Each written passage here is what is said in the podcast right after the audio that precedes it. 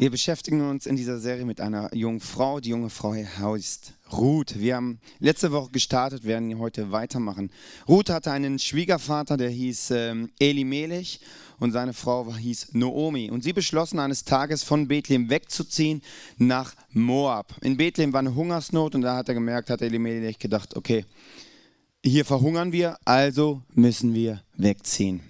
Die sind nach Moab gezogen und die beiden hatten zwei Söhne, Kilion und Machlon. Und die Moabiter waren dafür bekannt, dass sie nichts von Gott wissen wollten. Die beiden Söhne heirateten dort zwei Frauen, die hießen Orpa und Ruth. Und dann kam ein heftiger Schicksalsschlag. Innerhalb von zehn Jahren sind alle drei Männer, Elimelech, Kilion und Machlon, schlagartig gestorben. Nun war nur noch Naomi, Naomi mit ihren beiden Schwiegertöchtern alleine. In Bethlehem war die Hungersnot mittlerweile zu Ende und die beschlossen wieder zurückzugehen. Und unterwegs auf der Reise sagte Naomi zu den beiden Schwiegertöchtern, schaut, geht wieder zurück in euer Land. Schaut, wenn ihr jetzt mitkommt, ihr seid dort aus, denn ihr werdet dort keinen Mann finden. Ihr werdet, eure Zukunftsaussichten sind gleich null. Geht wieder zurück. Und Orpa, die eine äh, Schwiegertochter, sagt, okay, stimmt, du hast recht, ich gehe wieder zurück. Aber Ruth, Ruth hat genau das gleiche erlebt wie Orpa. Nur Schicksalsschläge, nur negative Sachen. Seitdem sie den Gott von Israel kennt, nur negative Sachen. Aber sie beschloss, ich bleibe dran, ich gehe mit Naomi. Und Naomi war bitter geworden. Sie sagte, hey, der Herr hat mich tief gestraft. Als ich von Bethlehem wegging, hatte ich alles. Jetzt kehre ich zurück und habe nichts. Nichts außer die Schwiegertochter Ruth. Und das erste Kapitel endet mit folgendem Satz. Als Naomi mit ihrer moabitischen Schwiegertochter Ruth nach Bethlehem kam, begann gerade die Gerstenernte. Die Gerstenernte ist die erste Ernte im Jahr.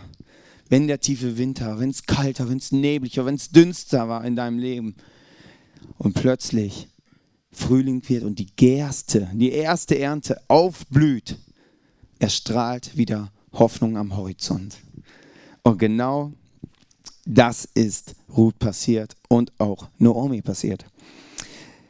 Die Hoffnung hatte einen Namen. In Bethlehem wohnte ein Mann namens Boas, der aus derselben Sippe stammte wie Nomis verstorbener Mann Elimelech. Boas war wohlhabend und einflussreich.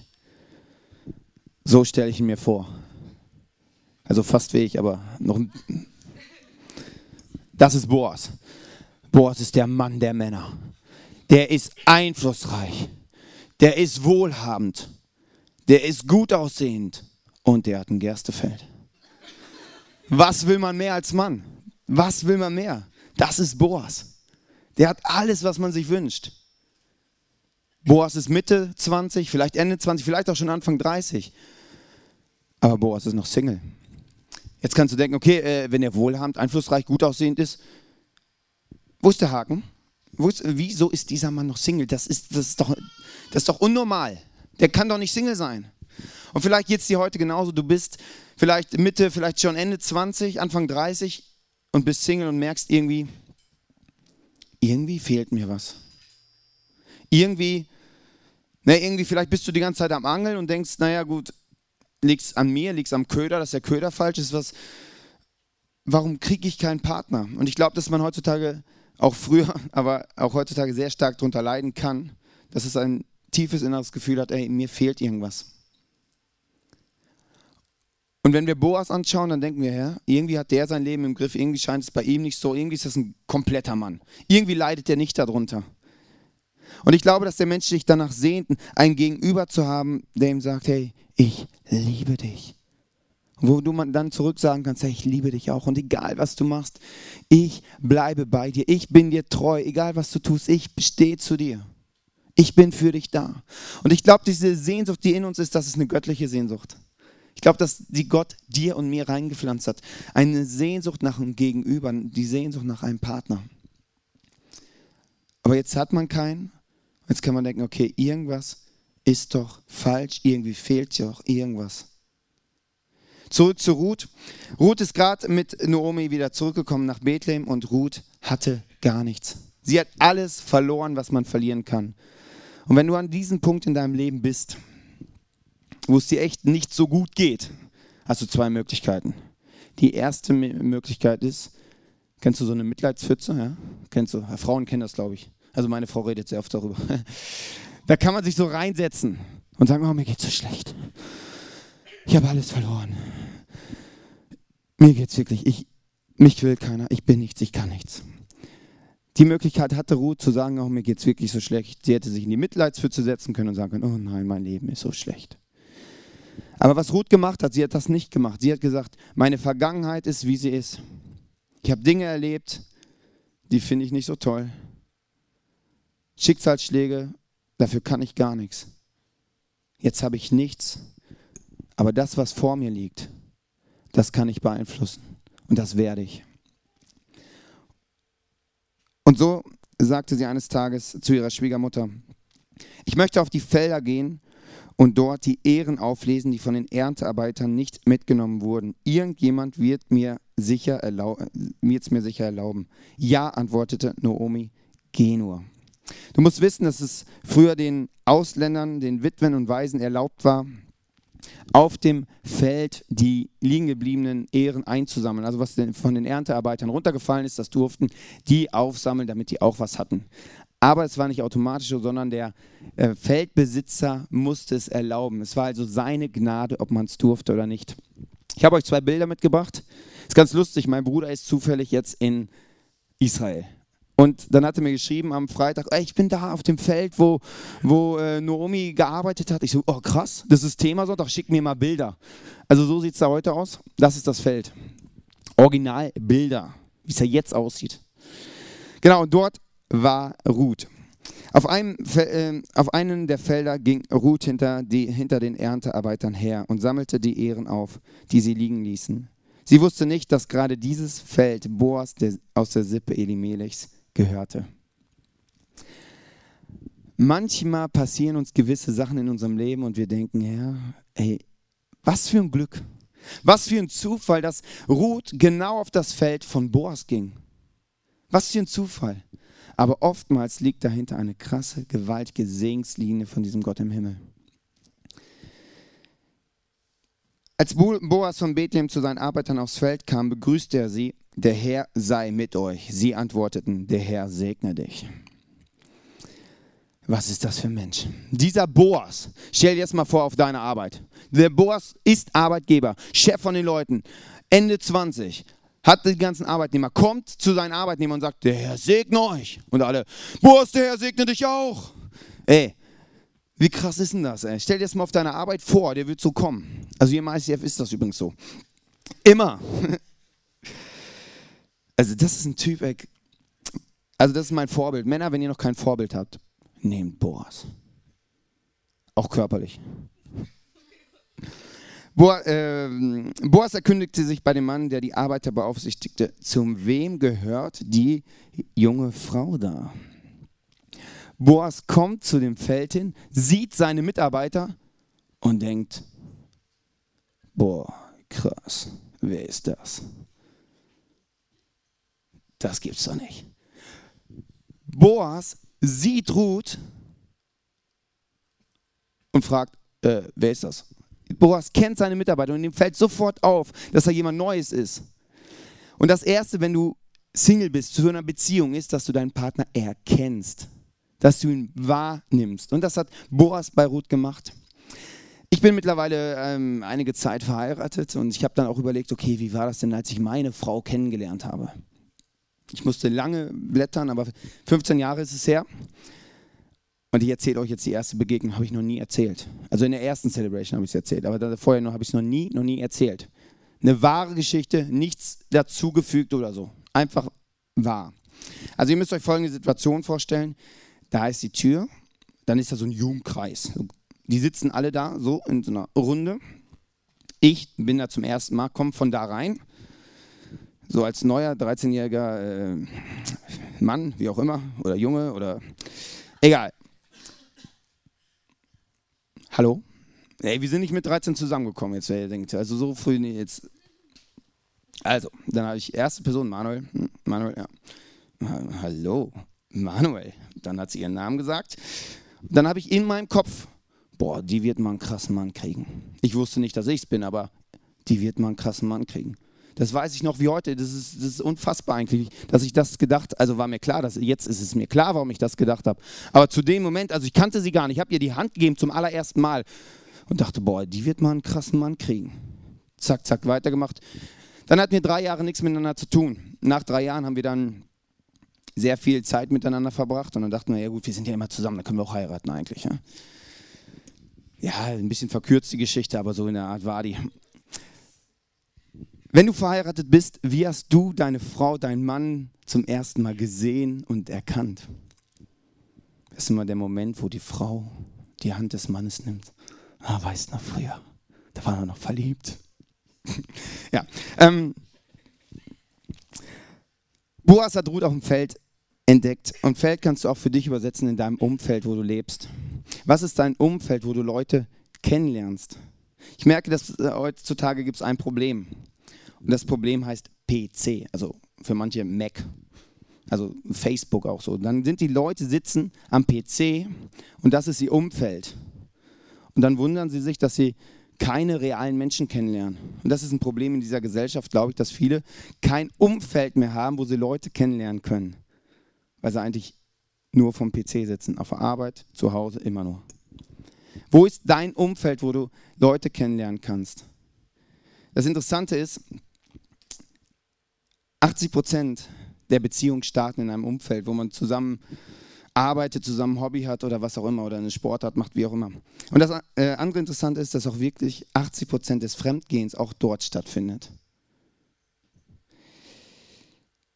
Weiter geht's. Sie ist eine Moabiterin, sagte der Arbeiter zu Boas, die mit Naomi aus Moab zurückgekehrt ist, erwiderte der Mann. Sie hat mich gefragt, ob sie dort wo deine Männer schon waren, die liegen gebliebenen Ehren auflesen darf. Seit dem frühen Morgen ist sie bereits da, hat sich, hat sich noch kaum in den Schatten gesetzt.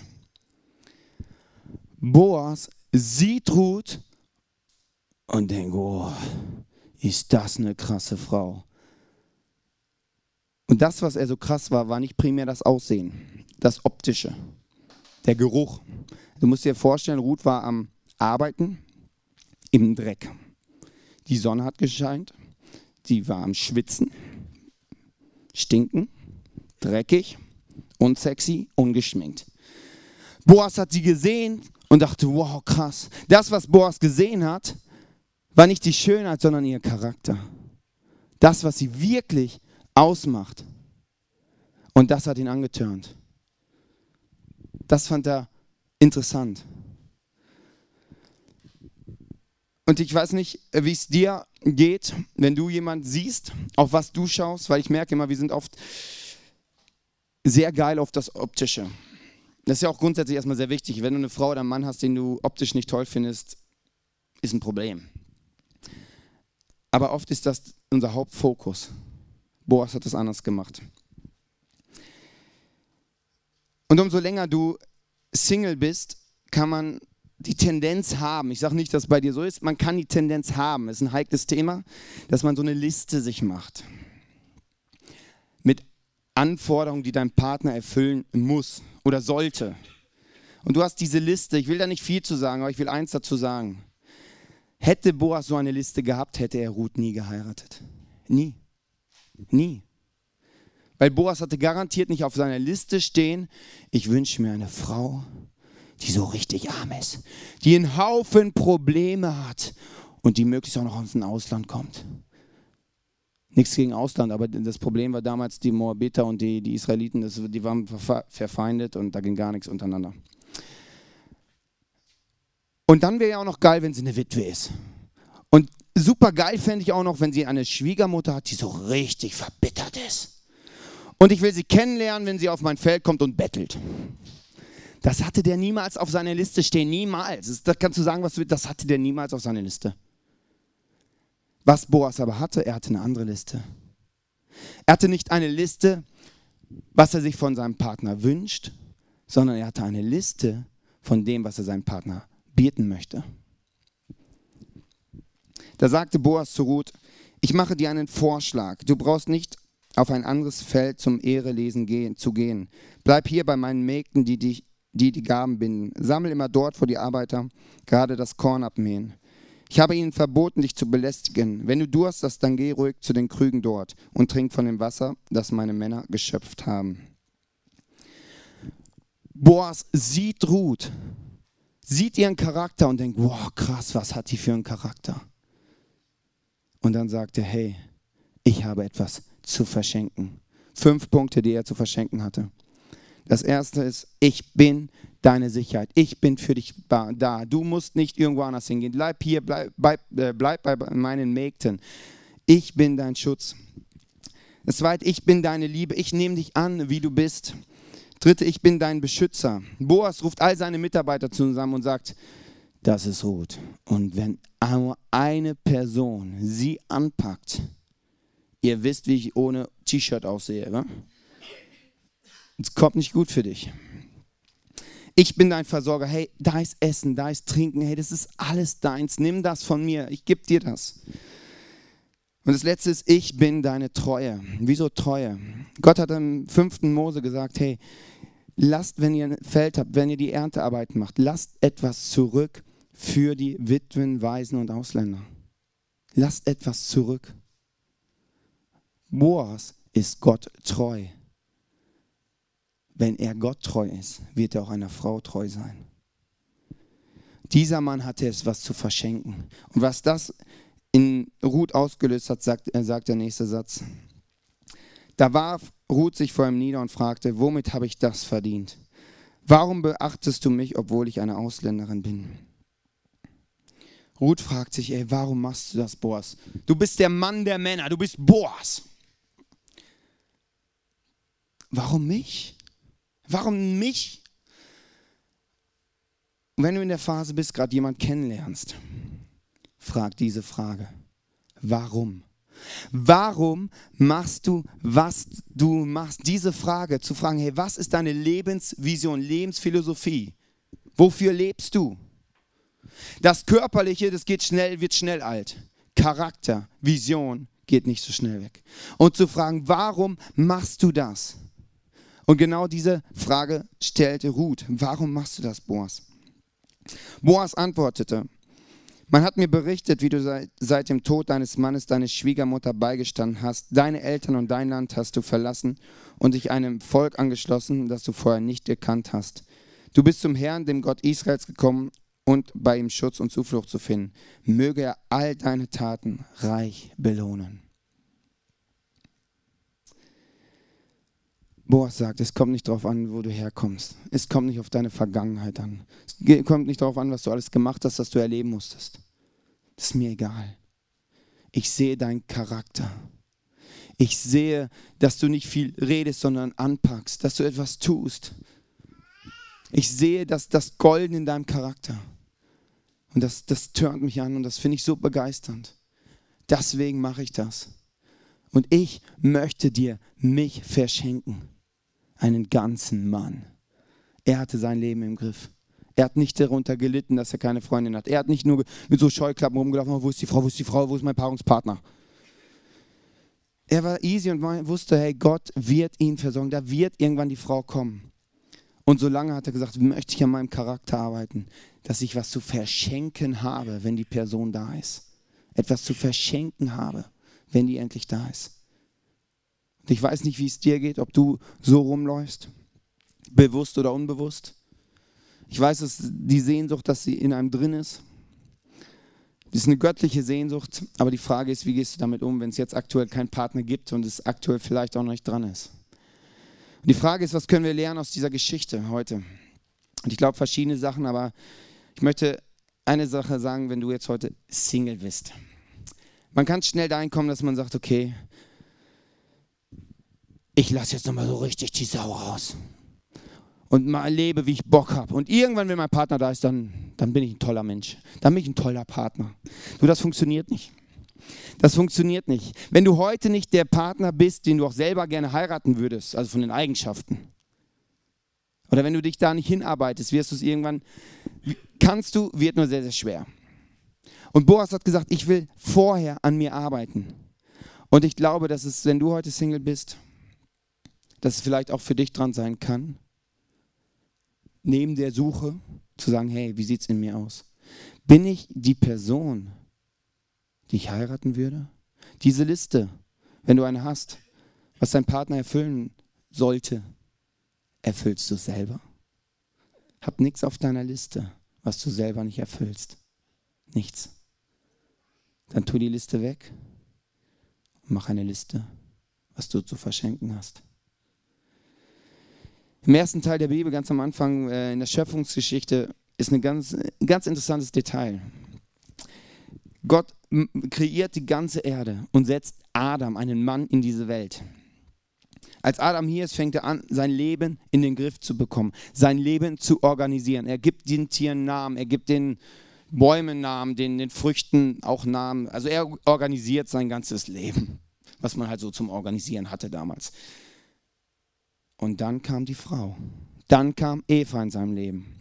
Könnte es sein, ich will dir nicht zu nahe treten, dass es für dich primär jetzt dran ist, dein Leben in Ordnung zu bringen, bevor du dich darauf konzentrierst, deinen Partner zu finden?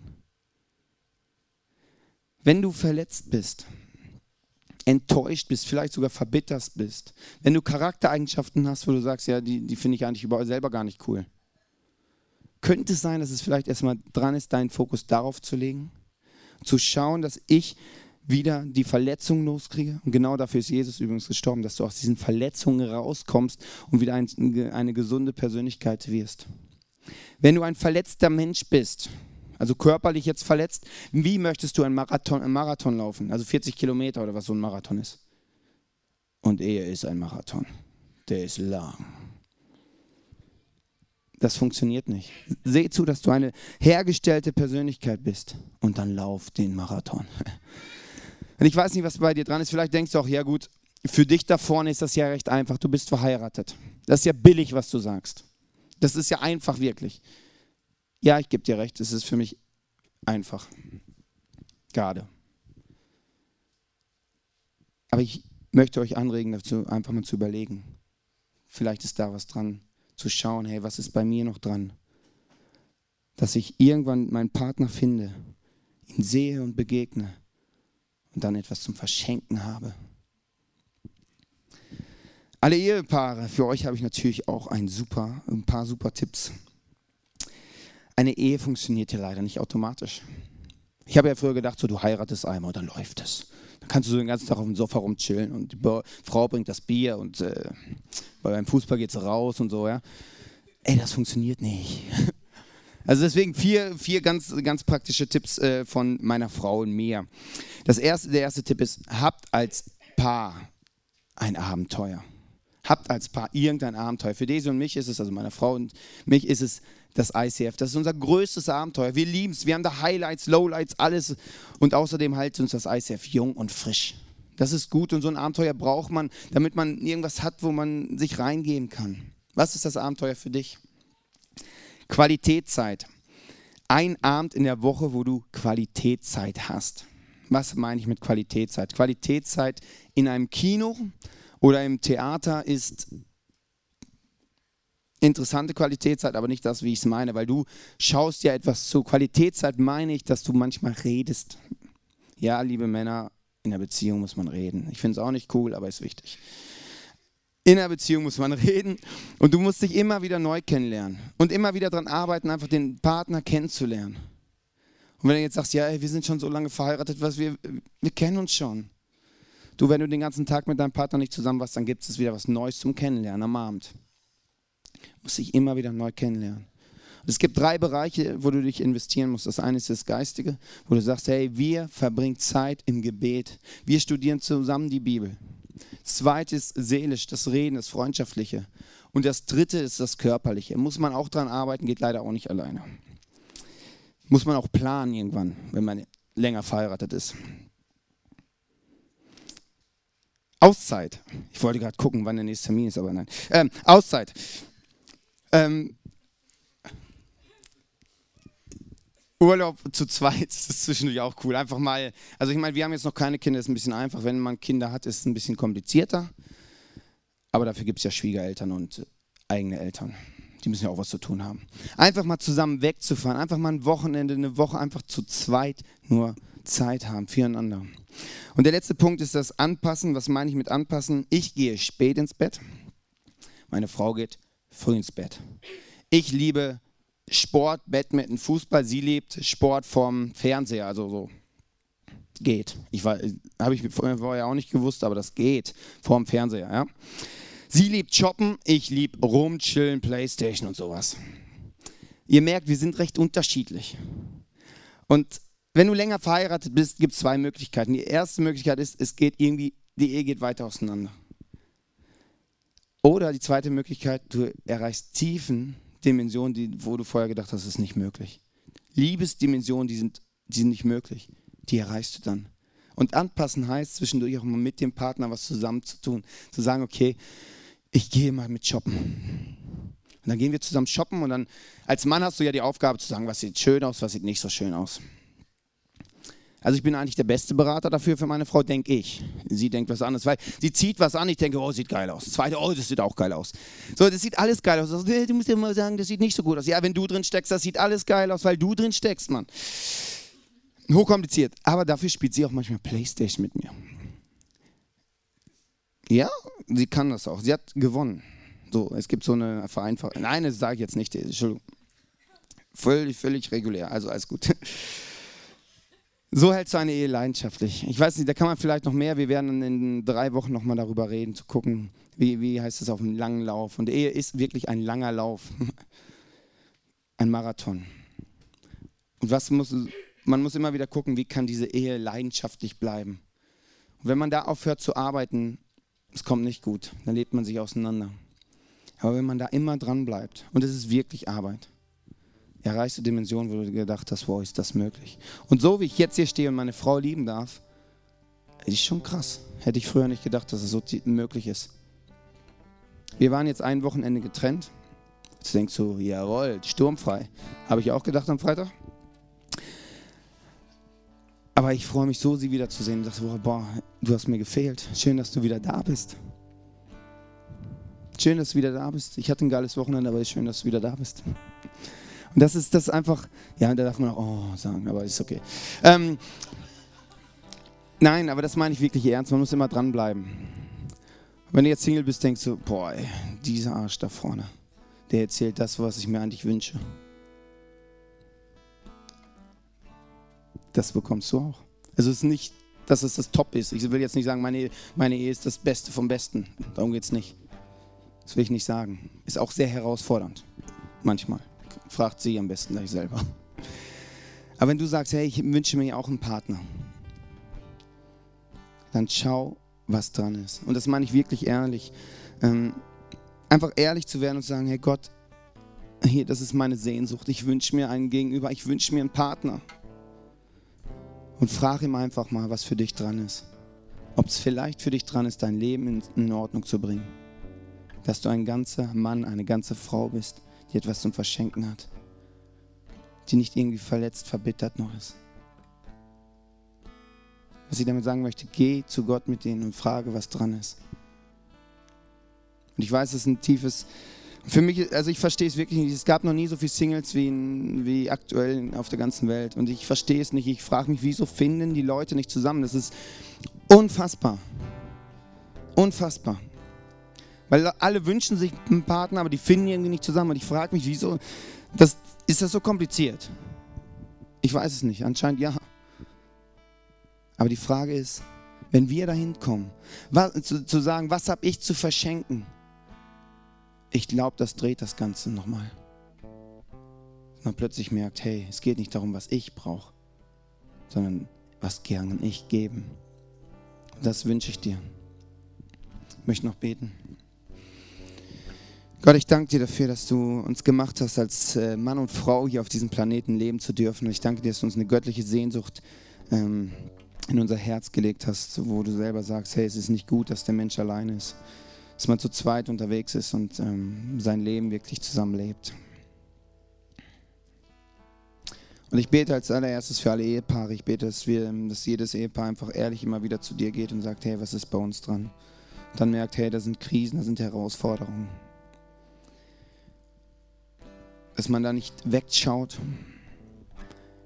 es ignoriert, sondern hinschaut und schaut, was man machen kann. Jesus, und ich bete, dass jede Ehe leidenschaftlich begeisternd, prickelnd bleibt. Dass man sich jeden Tag, wenn man sich zum ersten Mal sieht, denkt, wow, krass, ey, das ist das Beste, was mir passiert ist. Was für eine Frau, was für ein Mann. Da bete ich wirklich, dass du Ausdauer schenkst, immer wieder auf den anderen zuzugehen. Ausdauer schenkst, wirklich da durchzuhalten und immer wieder zu gucken, dass man, dass man auf den anderen Schritt zugeht. Und ich danke dir, Jesus, dass du die Ehen segnest hier in dieser Kirche. Jesus, und ich bete für alle, die aktuell ready sind für einen Partner und wirklich suchend sind. Und ich bete dazu für, als erstes für alle Leute, die wirklich ihr Leben geordnet haben, es eigentlich passt. Ich bete, dass du diesen Fluch wegnimmst, dass man, dass man denkt, hey, da, da muss alles passen bei dem Partner. Dass du den Fluch wegnimmst, dass man, dass man wirklich dass man nur positive Gefühle haben darf, dass man denkt, man muss mit allen Sachen gleich sein. Der Partner muss das und das erfüllen, dass du das wegnimmst und dass man dahin, dass du es drehst in jedem Einzelnen.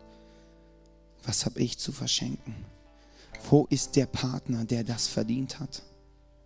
Wo ist der Partner, den ich beschenken darf? Und ich bete, dass du das reinlegst in jede einzelne Person reinlegst in diese Kirche, dass wir uns nicht darum drehen, was wünschen wir uns, sondern was haben wir zu geben. Und ich bete, dass es für Mut, Mut einfach mal zu sagen, ich starte eine Beziehung. Ich gucke mal, ob es passt. Ich gehe mal in eine Freundschaftszeit und gucke, und wo wir zusammen ehrlich werden, ja oder nein. Und ich bete dafür Mut, einfach mutige Schritte zu gehen und zu sagen, hey, ich teste das mal aus. Und als letztes möchte ich für die beten, die, die ready sind für einen Partner. Aber wo du wo es für da noch dran ist, irgendwelche Dinge anzupacken.